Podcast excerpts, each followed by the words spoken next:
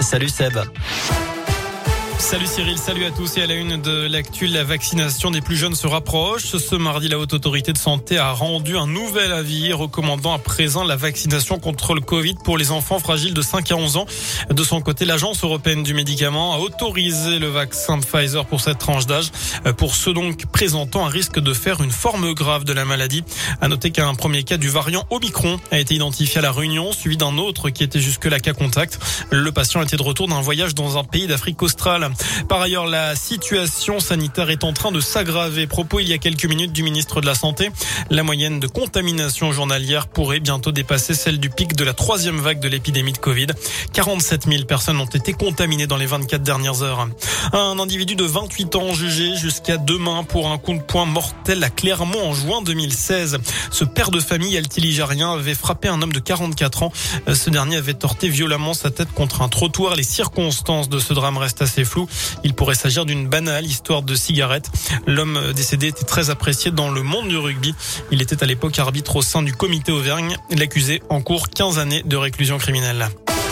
Dans le reste de l'actu, ce coup d'accélérateur dans la pré-campagne présidentielle, Éric Zemmour a officiellement annoncé sa candidature sur les réseaux sociaux. Le polémiste d'extrême droite sera également l'invité du JT de 20h de TF1.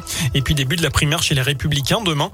Cinq candidats, Xavier Bertrand, Michel Barnier, Éric Ciotti, Valérie Pécresse et Philippe Juvin.